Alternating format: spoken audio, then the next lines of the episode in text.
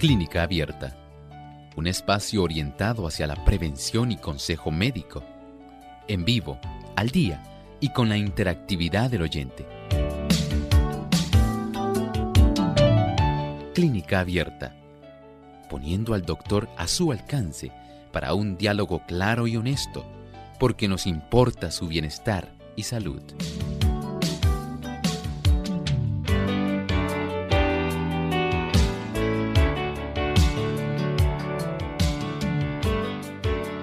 Forma parte de nuestro sistema de placer y recompensa. Es el núcleo acuminado. Nuestro tema hoy en Clínica Abierta.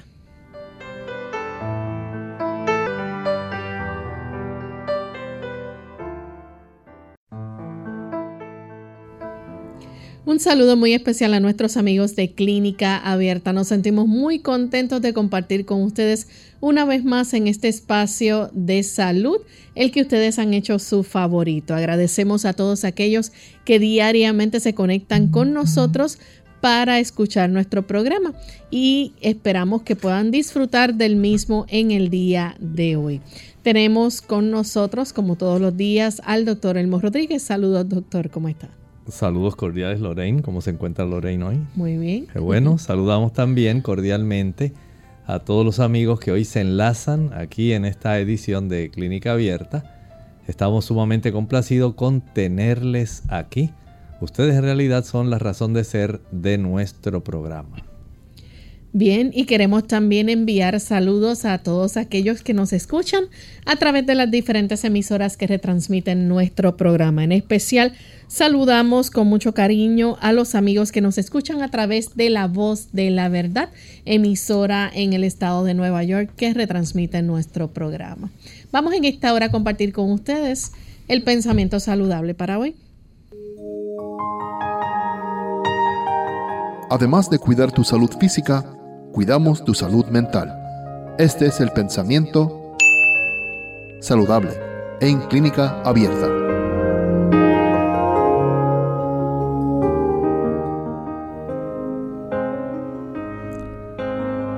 Dios nos ha dotado de cierto caudal de fuerza vital. Nos ha formado también con órganos adecuados para el cumplimiento de las diferentes funciones de la vida y tiene dispuesto que estos órganos funcionen armónicamente. Si conservamos con cuidado la fuerza vital y mantenemos en buen orden el delicado mecanismo del cuerpo, el resultado será la salud.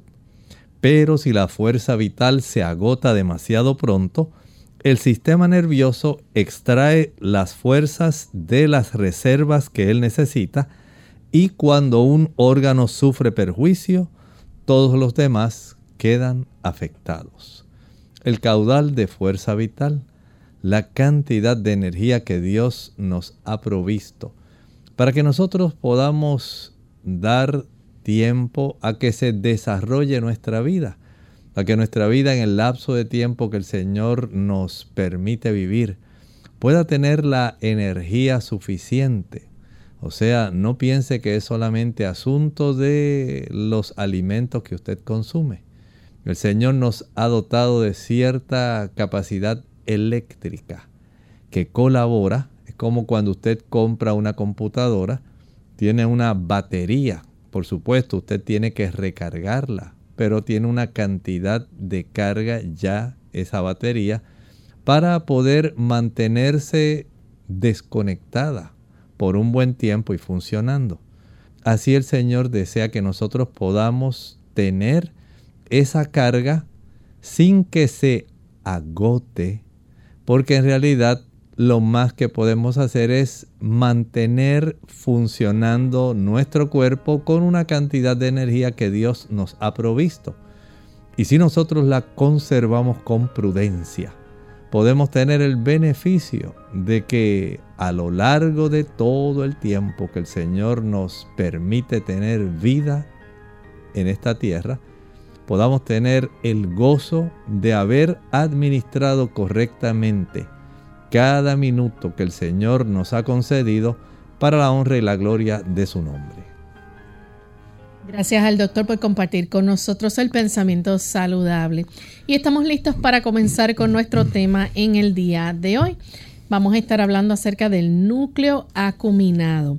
Y es interesante porque el núcleo acuminado tiene mucho que ver con esa sensación o juega un papel, vamos a decir, esencial en lo que es el placer, el aprendizaje, la memoria, en la risa, el miedo, aún en las adicciones. Así que vamos a dejar que el doctor nos explique entonces lo que es el núcleo acuminado. Todo ser humano, en la parte inferior de su cerebro, en la base del cerebro, contiene ciertos grupos especializados de neuronas que tienen ciertas funciones específicas. El hecho de que usted pueda disfrutar una rica comida. El hecho de que usted sienta apetito diariamente, dos, tres veces al día y tenga ese deseo de alimentarse. La oportunidad de que usted haya aprendido a rehuir sabiendo que si acerca la mano a la hornilla de la estufa se puede quemar esas funciones, entre muchas otras, tiene que ver precisamente con un grupo de células que conforman este núcleo, el núcleo acuminado. Es un conjunto de células en una región de nuestro cerebro que queda en la parte inferior y básicamente tiene una interconexión con áreas de la corteza frontal supraorbital, tiene relación con la zona límbica, tiene relación con áreas de la amígdala, tiene relación con otras áreas que tienen que ver con nuestras capacidades de movimiento, las áreas motoras. Así que este núcleo se interrelaciona directamente con áreas de la memoria, del aprendizaje, tiene que ver con áreas de la satisfacción sexual, del apetito y de nuestra respuesta a ese conjunto de situaciones que nosotros pudiéramos decir tienen directamente mucho que ver con el sistema de placer y recompensa. Noten entonces la importancia que este órgano del cerebro, el núcleo acuminado o núcleo accumbens septi, porque tiene como si fuera nombre y dos apellidos. Núcleo acuminado septi. Es muy importante para nosotros en todo el trayecto a lo largo de nuestra vida la importancia que tiene en ese tipo de actividades que todos nosotros de una u otra forma siempre estamos participando de ese sistema de placer y recompensa. Doctor, y esto está muy implicado con lo que tiene que ver, ¿verdad? La, recompensa, eh, la motivación, el refuerzo a lo conductual positivo. Así es, es un aspecto donde no solamente tenemos una motivación, sino que también tenemos el aspecto motor, no es solamente el aspecto intelectual que nos impulsa a hacer, sino también este núcleo entonces facilita que la voluntad se traduzca en una acción. Y de esta manera podemos entonces verificar la importancia, porque este es el funcionamiento normal que Dios puso en este órgano de nuestro cerebro. El hecho de que nosotros podamos comprender qué motivación tengo, tengo hambre. ¿Cuál es mi acción? Voy a buscar alimentos que me provean las calorías, pero además de las calorías, los nutrimentos necesarios para que las necesidades de mi organismo puedan quedar satisfechas. Este tipo de relación entre motivación y voluntad traducida en acción es básicamente el mismo mecanismo que también eh, impulsa a las personas, digamos, a seguir comiendo dulces, a estar adictos a la cocaína. Básicamente es ese mecanismo el que está detrás del escenario del comportamiento del ser humano. Doctor, y también su función consiste en, transferir información motivacional, o sea, poner a, a la persona, ¿verdad?, a trabajar esas acciones motoras. Sí, eh, definitivamente, como dijimos, se trata de suplir una necesidad. Por eso es que hay una motivación, pero también tiene que ver con el aprendizaje, tiene que ver con el que podamos grabar en nuestra mente el recuerdo de que cuando toqué la hornilla caliente con mi mano descubierta, me quemé.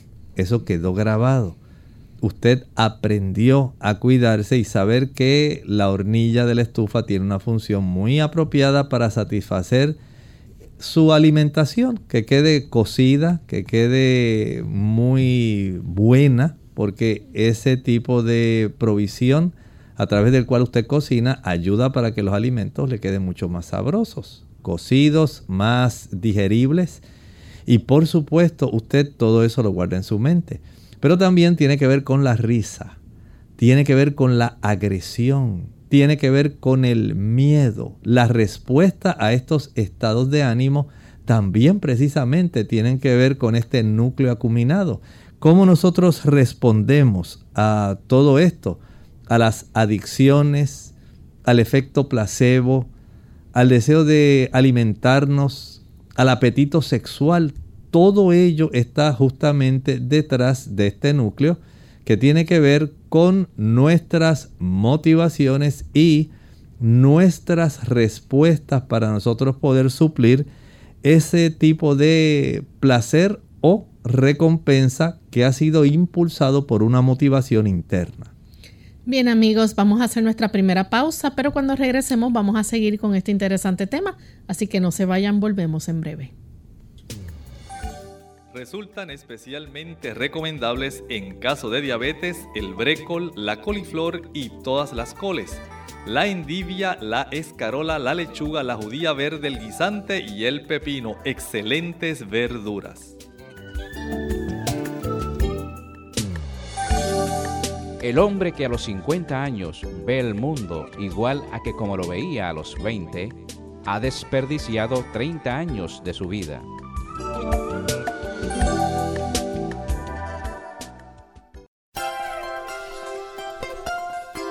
El cerebro es el órgano y el instrumento de la mente y controla todo el cuerpo. Para que las demás partes del organismo estén sanas, el cerebro tiene que estar sano. Y para que el cerebro esté sano, la sangre debe ser pura. Si la sangre se mantiene pura mediante hábitos correctos relativos a la comida y la bebida, el cerebro recibirá una adecuada nutrición.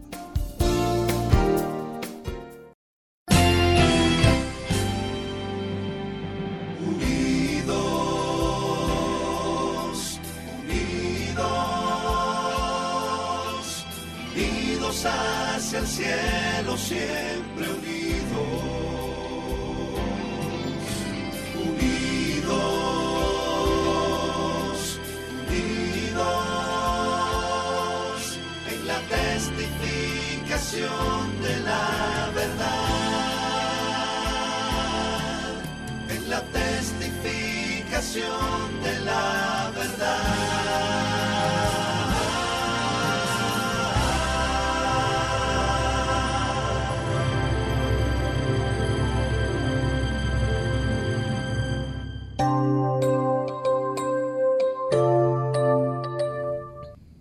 Ya estamos de vuelta en Clínica Abierta, amigos, y continuamos hoy hablando acerca del núcleo acuminado.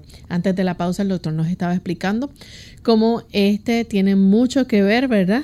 Con el papel que, juega en nuestra vida como, o en nuestro organismo, ¿verdad? Como lo que es el aprendizaje, como lo es el miedo, la risa, el placer, eh, la agresión, eh, cuando consumimos alimentos también, ¿verdad? Y aún las adicciones y más. Doctor, entonces, cuando ocurre un desequilibrio, este, ¿pueden ocurrir algún tipo de trastorno? Sí, definitivamente pueden desarrollarse trastornos, podemos decir, psiquiátricos y neurológicos. Por ejemplo, hay personas a quienes el trastorno de este órgano del cerebro, de este núcleo núcleo accumbens septi, núcleo acuminado, va a facilitar, por ejemplo, el desarrollo de la depresión, puede facilitar el desarrollo del trastorno obsesivo compulsivo, trastornos de bipolaridad, trastornos de ansiedad, enfermedad de Parkinson, la Corea de Huntington, obesidad y abuso de drogas. Fíjense cómo el trastorno de este núcleo tan importante puede desencadenar una serie de conductas que nosotros fácilmente reconocemos que en la práctica médica, especialmente en el aspecto psiquiátrico, en el ámbito psicológico se pueden comprender y básicamente a veces no podemos identificar con qué áreas de nuestro cerebro tiene relación esto. Y precisamente tienen con mucha relación con esta área que tiene que ver con la motivación, con la recompensa, con desarrollar un sistema de, digamos, refuerzo conductual positivo. Todo esto tiene íntima relación con este núcleo. El nosotros comprender el funcionamiento de este núcleo y la disfunción que facilita el desarrollo de diferentes enfermedades que son tan comunes y que nosotros pensamos que son tan solo ciertos desbalances. O a veces pensamos que son cosas de la gente. En realidad no son cosas de la gente. Hay trastornos reales con dificultades químicas que alteran el funcionamiento de este órgano, de, esta, de este núcleo tan importante, que como dijimos tiene mucho que ver con la memoria, con el aprendizaje, tiene que ver directamente con el hecho de que usted pueda tener algunos eh, tipos de situaciones donde usted se deprima, donde se ponga ansioso con las emociones, con el miedo, la agresión, la risa. También tiene que ver bastante con las adicciones. El deseo de alimentarse, la adicción al sexo, o sea, hay una serie, un panorama bastante amplio que en realidad está detrás de esto el aspecto motivacional y de recompensa. Y el nosotros comprender que estos son situaciones reales porque tenemos áreas reales en nuestro cerebro que influyen en cada uno de estos aspectos por las interconexiones que tiene esa área del núcleo acuminado con diferentes áreas de nuestro cerebro. Por ejemplo, con la sustancia negra, que tiene que ver con el aspecto del movimiento de nuestros músculos estriados, tiene que ver con la Corea de Huntington, el Parkinson, tiene que ver con el núcleo supraóptico que tenemos en la zona de nuestros lóbulos frontales, y esto tiene que ver con el juicio, la razón, la voluntad, el intelecto. Y esto tiene una interrelación con zonas del núcleos, por ejemplo, el núcleo amigdalino del cerebro, no con las amígdalas de la garganta. El núcleo amigdalino con el sistema límbico, o sea que las emociones, la memoria, el aspecto de suplir necesidades como el sexo y el alimento, todo esto está íntimamente relacionado con la función, la fisiología normal de este núcleo acuminado y cómo la disfunción, el trastorno, la patología de este núcleo puede también evidenciarse mediante diversas conductas como las que estuvimos viendo, trastornos neuropsiquiátricos, neuropsicológicos, trastorno obsesivo compulsivo, ansiedad, depresión y otros desequilibrios como por ejemplo la bipolaridad, la obesidad y otras situaciones que nosotros enfrentamos en nuestro diario vivir. Doctor, ¿y cómo se activa el núcleo acuminado? Bueno, recuerden que estamos hablando de un aspecto motivacional que se traduce en impulsos motores para que quede suplido. Este núcleo acuminado a su vez es estimulado por una zona que tenemos en el área del hipotálamo que se llama el área tegmental ventral. Esa zona básicamente va a facilitar que haya una producción de dopamina y también de otros neurotransmisores, pero principalmente la dopamina, que va a estimular entonces de una manera directa la zona que tiene que ver con el núcleo acuminado.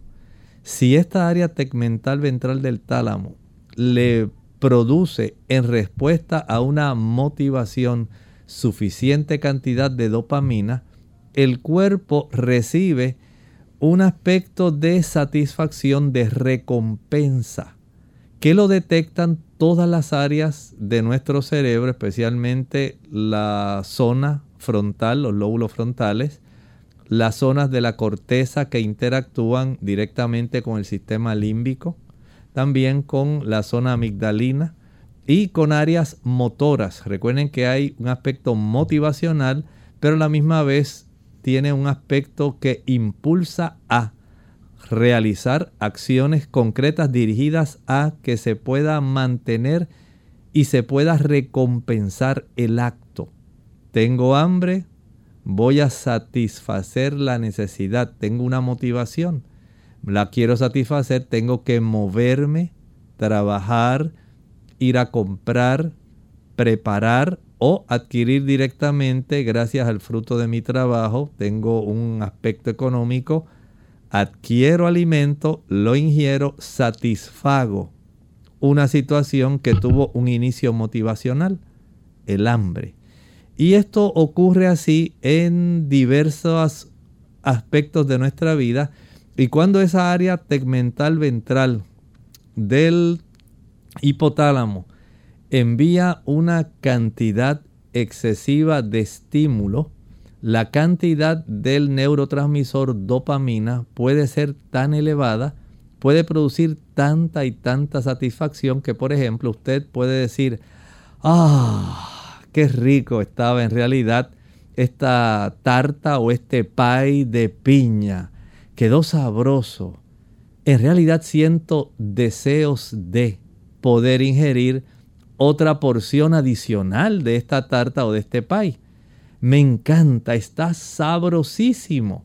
Y entonces usted procede por el aspecto del recuerdo de lo sabrosa que estaba, de que usted probablemente no había comido lo suficiente en, en la comida anterior. Y ahora el cuerpo dice, pues tienes que suplir un poco más de calorías. Hay personas que no necesitan suplir más calorías. Sin embargo, tienen un sobreestímulo de esta área del núcleo acuminado nucleus accuminatus septis.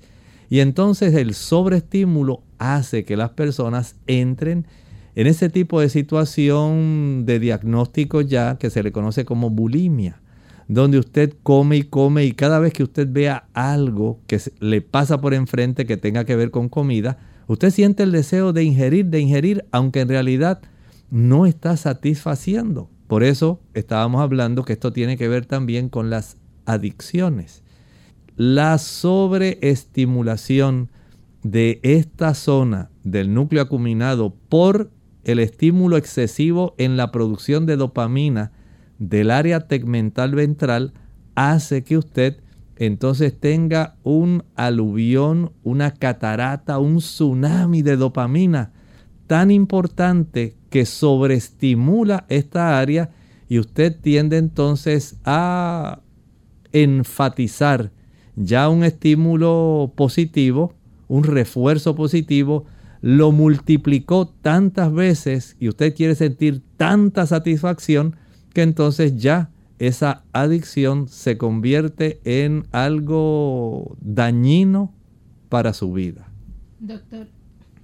Y entonces, doctor, no siempre verá ese refuerzo positivo o esa respuesta de recompensa se produce gracias a los reforzadores que son conductuales positivos naturalmente.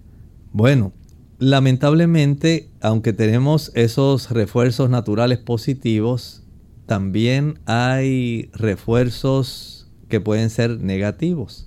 Como estábamos hablando, usted aprendió tal vez de la primera vez que sintió el calor en la palma de su mano que usted sin darse cuenta apoyó sobre la hornilla de la estufa. Usted ya aprendió, fue un refuerzo en este caso, no fue positivo, pero fue un refuerzo de aprendizaje negativo que usted guardó en su memoria y esto en el área donde usted almacena en la zona de la amígdala principalmente asociado con emociones. Sintió un dolor tan intenso que usted comenzó a gritar. Su sistema límbico también se afectó. Y esto llevó a que hubiera un reflejo rápido, corto, una neurona motora que actuara directamente sobre sus músculos, desencadenando el retiro de su mano del área de la hornilla. Todo eso se quedó grabado en su mente. Así que por un lado sí tenemos estos refuerzos naturales positivos, pero también logra tener cierta cantidad de refuerzos negativos, especialmente cuando usted sabe que hay heridas, hay personas que le hieren y usted trata de evitar ser herido y usted trata de evitar esa persona. Usted trata de evitar un comportamiento que puede aislarle a usted del placer de usted tener una vida feliz, una vida normal, entonces usted se aleja de ese estímulo que puede ser adverso a usted. Y es parte del sistema de aprendizaje que nosotros tenemos precisamente gracias a la intervención de este núcleo acuminado.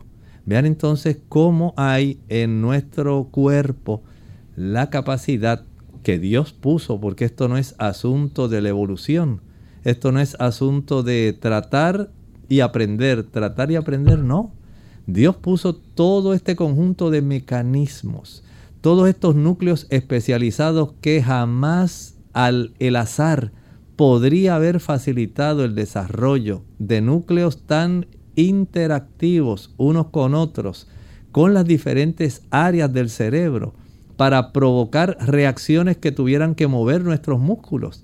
Es totalmente absurdo e impensable que una probabilidad a lo largo de millones y millones y millones de años haya facilitado que esto se desarrollara.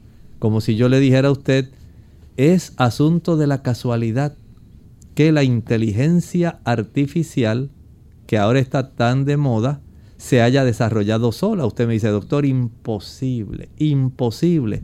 Es mucho más complejo que eso.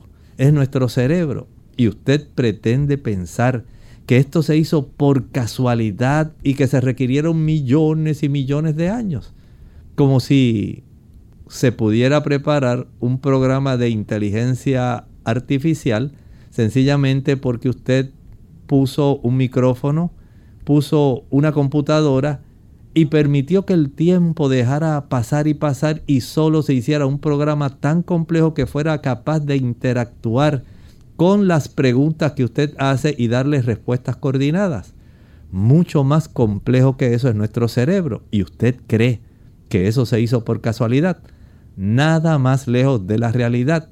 Esto ha sido una creación intencionada, una mente maestra. Dios nuestro creador hizo estos núcleos especializados porque nosotros, sus criaturas, los necesitábamos para nosotros poder disfrutar el bello y hermoso mundo que Dios creó en el principio, aunque el pecado lo haya estropeado. Vamos en este momento a nuestra segunda pausa y al regreso continuaremos hablando más sobre este tema y ustedes también pueden hacer sus preguntas. Volvemos en breve. Más vale prevenir que curar. Hola, les habla Gaby Zabalúa en la edición de hoy de EARP Viva, su segunda juventud en la radio, auspiciada por EARP. Cuidar la salud física es muy importante, pero también lo es velar por la salud mental. Desafortunadamente, los adultos mayores corren mayor riesgo de padecer depresión, ansiedad y adicciones al alcohol o a las drogas. La buena noticia es que si estos padecimientos son diagnosticados correctamente, pueden ser tratados con éxito. Si bien con el estilo de vida moderno y ocupado puede ser un desafío mantener la salud mental y emocional a medida de que se envejece, es esencial reducir los efectos del estrés para continuar disfrutando de la vida. Como principio, es recomendable seguir el consejo de los sabios, mente sana en cuerpo sano. Este punto es tan básico que a veces lo olvidamos. Asegúrate de comer bien, hacer ejercicios y dormir lo suficiente todas las noches. Igualmente, aprende a hacer de tripas corazón y a no guardar resentimientos. Estos sentimientos son tóxicos. Poco a poco envenenan el cuerpo y la mente, provocando malestar. Finalmente, mantén tu mente activa aprendiendo cosas nuevas, además de estimular tus sentidos con arte o teatro. Por supuesto, todo esto tendrá mayor sentido y efectividad si además fortaleces las relaciones con tus seres queridos. El patrocinio de AARP hace posible nuestro programa. Para obtener más información, visita www.aarpsegundajuventud.org oblicua viva.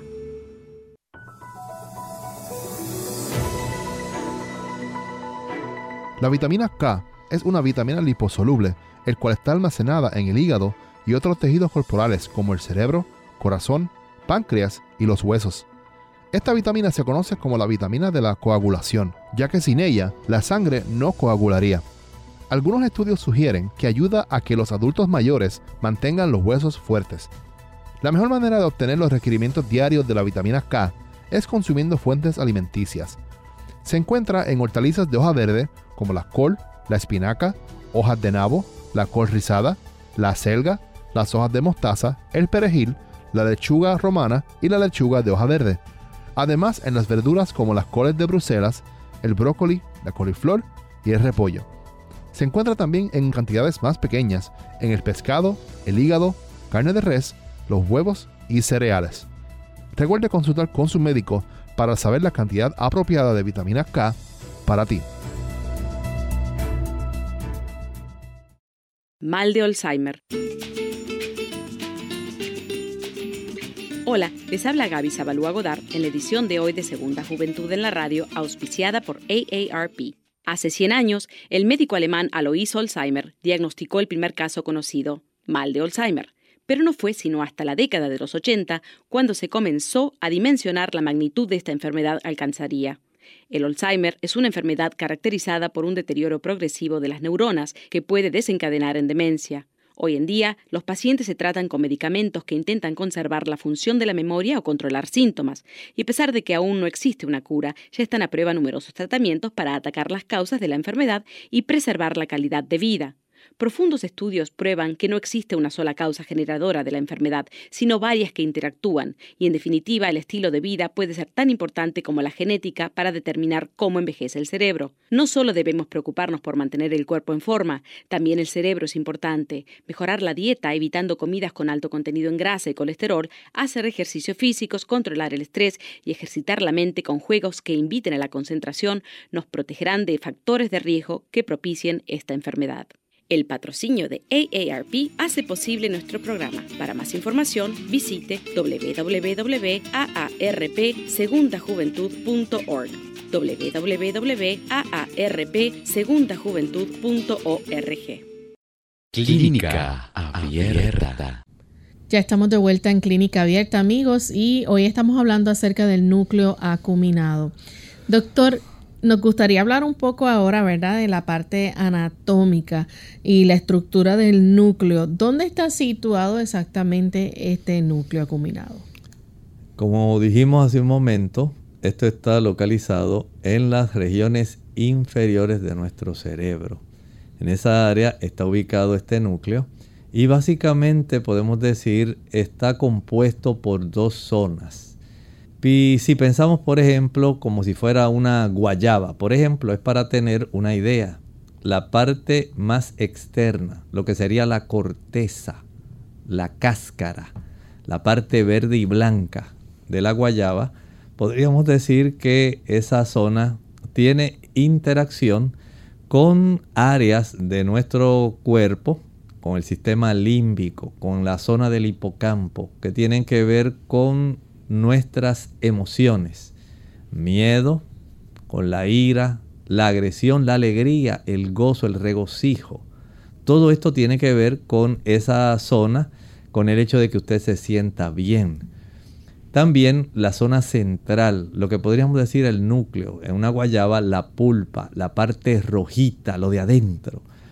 la interconexión de las neuronas que se encuentran en esa área del núcleo tiene que ver más con conexiones hacia áreas como por ejemplo la sustancia negra a la corteza motora de nuestro cerebro porque va a estimular reacciones de nuestros músculos estriados para que ellos se contraigan. Tiene que ver entonces con el aspecto de la respuesta motora a la motivación que tuvo esa región de la corteza. Así que esta interconexión, noten cuán sabio ha sido el Señor, cómo ha puesto una interrelación de este núcleo tanto con el sistema de emociones, de deseos, como con la respuesta que se hace de manera intencionada para buscar satisfacer esa emoción o ese deseo. Y esta estructura tan compleja, donde tenemos estas interconexiones de diferentes partes, resulta esencial para que nosotros entonces podamos tener esa oportunidad de responder no solamente a un refuerzo natural positivo, sino también aprender de aquellas interacciones o refuerzos negativos que son defensivos para nuestro organismo. Doctor, y anatómicamente hablando, el núcleo tiene dos partes, dos componentes. Podemos decir sí que esa área del núcleo va a interactuar, va a tener una zona central que va a estar trabajando directamente con la zona de la corteza motora y también con la zona, como estábamos hablando hace un momentito, de la sustancia negra. De esta manera, entonces, se va a realizar una respuesta que eminentemente tiene un gran contenido emocional, pero dirigida a lograr una meta específica. Hablando entonces acerca de las partes, ¿verdad? De eh, los componentes. En el caso de la corteza, esta eh, contiene un gran número elevado de conexiones neuronales. Eso es así. Recuerde que esta zona, digamos, como tiene mucho que ver con el aspecto del placer. Por eso hablábamos hace un momento de cómo las personas, básicamente por sentir, tener ese estímulo tan abundante, especialmente con la producción de la dopamina, que ha sido enviada por parte del área tegmentral ventral, estimula la producción abundante de dopamina y el núcleo acuminado la interpreta como algo sumamente placentero, algo que le causa tanta satisfacción, que le causa tal grado de gozo, de alegría, que hace que las personas al tener este recuerdo, que es básicamente un mecanismo muy importante en el aspecto de las adicciones, la persona entonces tiene el deseo de continuar sintiendo el beneficio de esta abundancia de dopamina que le estimula este tipo de placer que sencillamente hace que las personas poco a poco al reforzar, al repetir frecuentemente el uso de estos productos, como por ejemplo, piensa en el café, es una sustancia adictiva. A muchas personas se les dificulta dejar el café, a otros el chocolate, a otros el tabaco, el alcohol, la cocaína, la heroína, la marihuana, el azúcar. Este tipo de productos logran un estímulo tal en el área tegmental ventral que la cantidad de dopamina que se produce estimula sobremanera esta área del núcleo acuminado, de tal manera que la satisfacción que siente por motivo de este influjo abundante de dopamina, este neurotransmisor, facilita que la persona tenga tal grado de alegría, tal grado de satisfacción, que desea seguir experimentándolo de una manera frecuente y repetitiva. Esto es básicamente el mecanismo que está detrás de todas estas adicciones, incluyendo la adicción al alimento. Muchas personas dicen, es que no me puedo controlar. Precisamente esta es la zona que tiene que ver con eso. La razón por la cual usted sigue come y come y come, aunque usted sabe conscientemente que no necesita tanto, porque usted ya satisfizo las necesidades calóricas y nutritivas para suplir su cuerpo, pero usted quiere porque le gusta, porque le da tanto placer que usted quiere seguir estimulando esa zona. Esa es la misma satisfacción que siente el adicto. Él siente, digamos, por motivos diversos en la vida, pudo haber tenido una infancia muy triste, haber sido despreciado, haber tenido una baja autoestima, no haber alcanzado metas, haber sido expuesto a muchas situaciones donde era hostigado, donde era burlado, y ahora encuentra una sustancia que le facilita a él sentir un tipo de refuerzo positivo donde ahora se siente satisfecho, se siente bien. Es el mismo caso de las adicciones de por qué las personas juegan de una manera compulsiva en el casino a pesar de que saben que están perdiendo dinero. Es que eso les da una satisfacción. Y ese aspecto, aunque no es la intención o no fue la intención de Dios que esto se trastornara de esta manera, porque era el estímulo o el mecanismo normal para que usted supliera su cuerpo de aquellas necesidades que usted entiende que son legítimas, que Dios puso en usted, satisfacer el aspecto del alimento, el aspecto de la ingesta de líquidos, el aspecto de la satisfacción sexual, porque usted se siente muy satisfecho entrelazado con su esposa, con su esposo, y eso es parte de esas, esos mecanismos normales que Dios puso en el ser humano. Lamentablemente todo esto se trastornó. Las emociones se trastornaron. En el principio, en el Edén, no había miedo. Todo era alegría, gozo, felicidad. Sin embargo, ahora al transgredir la ley de Dios, ya el ser humano comienza a experimentar emociones que hasta ese momento no se habían experimentado y que no eran necesarias experimentarlas. Una vez se trastorna el funcionamiento de este sistema y comienzan este tipo de refuerzos, estímulos o sobreestímulos a desarrollarse, ya el ser humano ahora es gobernado por núcleos basales de nuestro sistema nervioso central, como por ejemplo este núcleo acuminado por el área tegmental ventral, en lugar de que estuviera plenamente dirigido el cerebro, nuestras emociones por un aspecto del juicio, de la razón, de la voluntad, de la conciencia. Ahora las emociones dominan al ser humano. ¿Por qué lo haces? Pues porque me gusta. Sencillamente. Usted sabe que le hace daño el fumar, sí, pero a mí me gusta. Y no lo voy a dejar nada más porque usted me lo diga.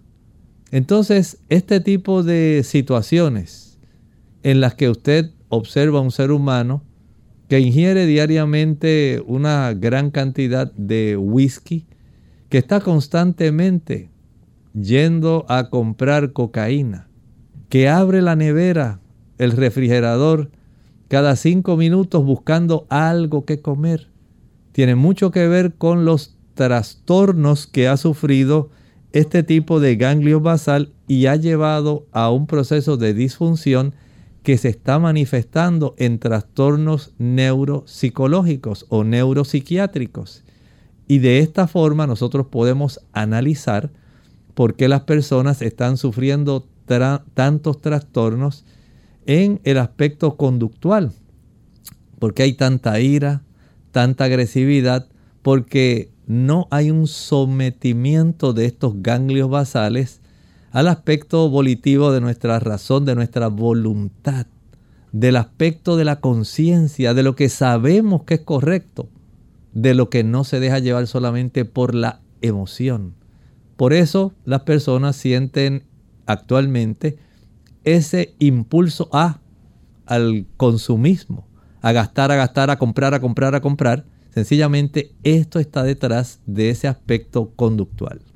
Doctor, y tenemos entonces la segunda parte de ese eh, núcleo acuminado que viene, que viene siendo, ¿verdad? La zona central. Esta zona lleva a cabo unas funciones que entonces tienen que ver con la motricidad del cuerpo. Así es, tiene que ver con el aspecto de la motricidad, el aspecto de las acciones que usted tiene que llevar a cabo para usted completar ese estímulo inicial que fue un aspecto motivacional. Por ejemplo, el aspecto del apego.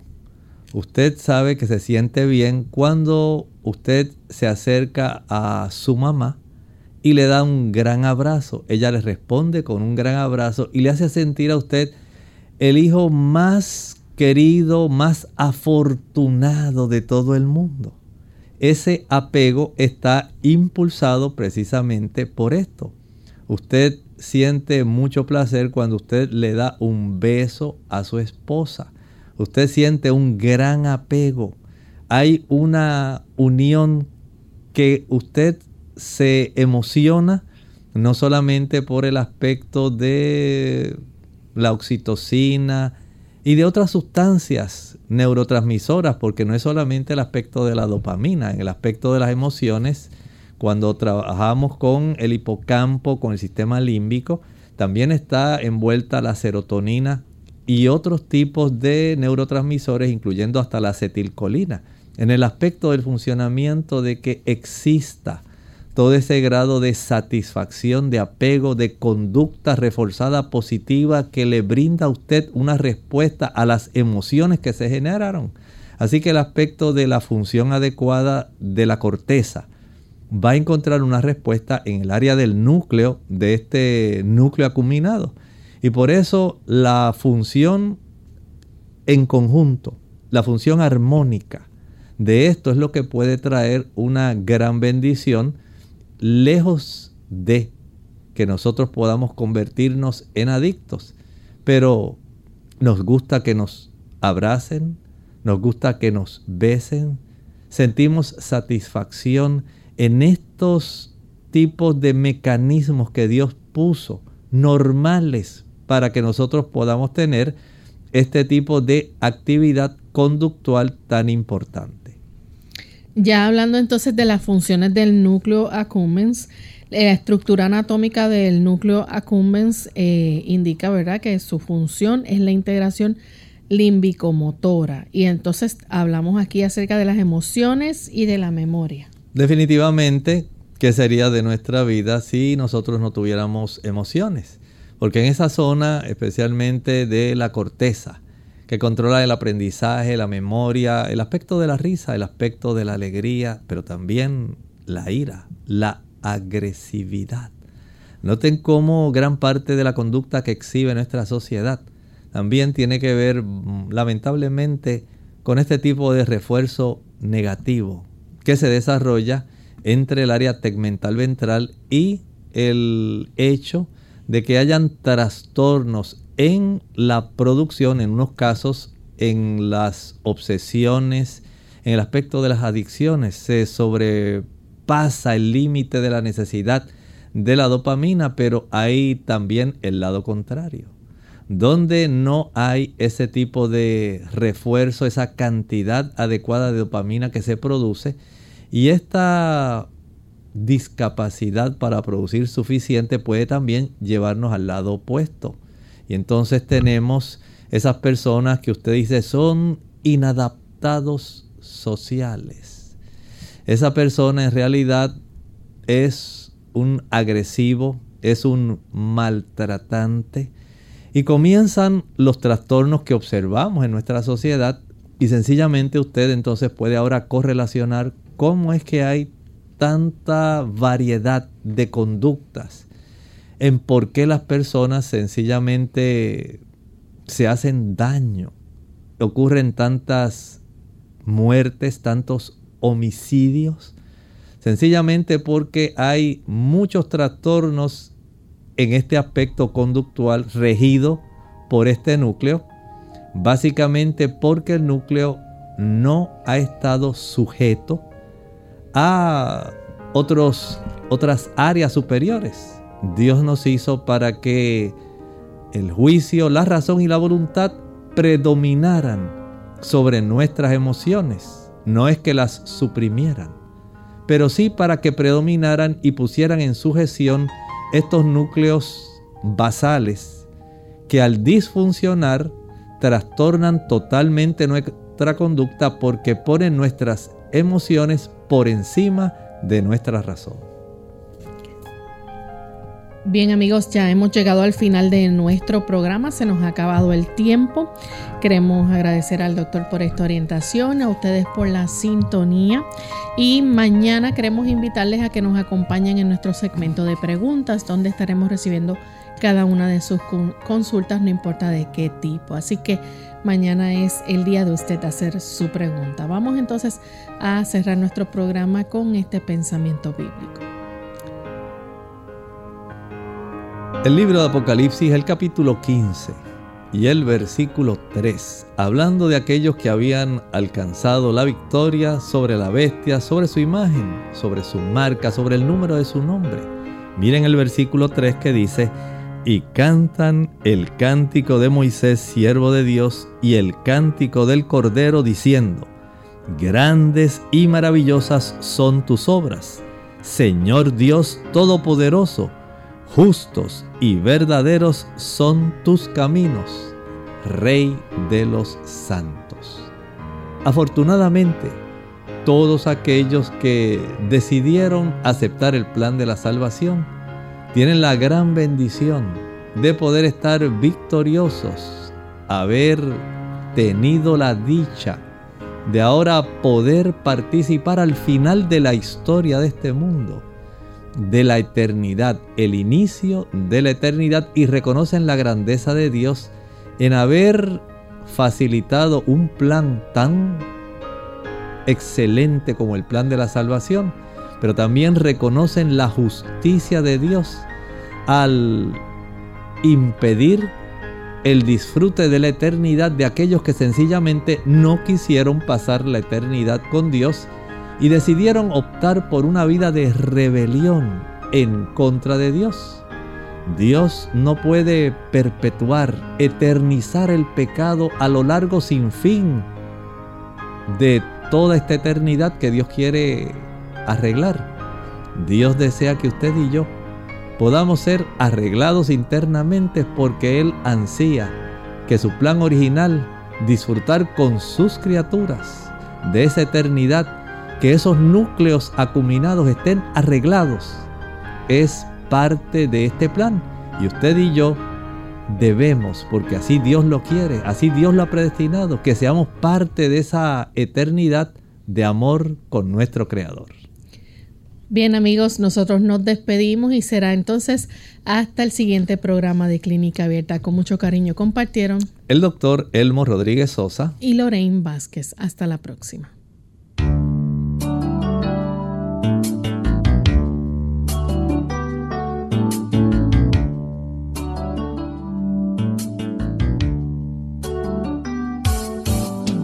Clínica Abierta. No es nuestra intención sustituir el diagnóstico médico. Antes de poner en práctica cualquier consejo brindado en este programa, usted debe consultar con su médico. Hasta la próxima.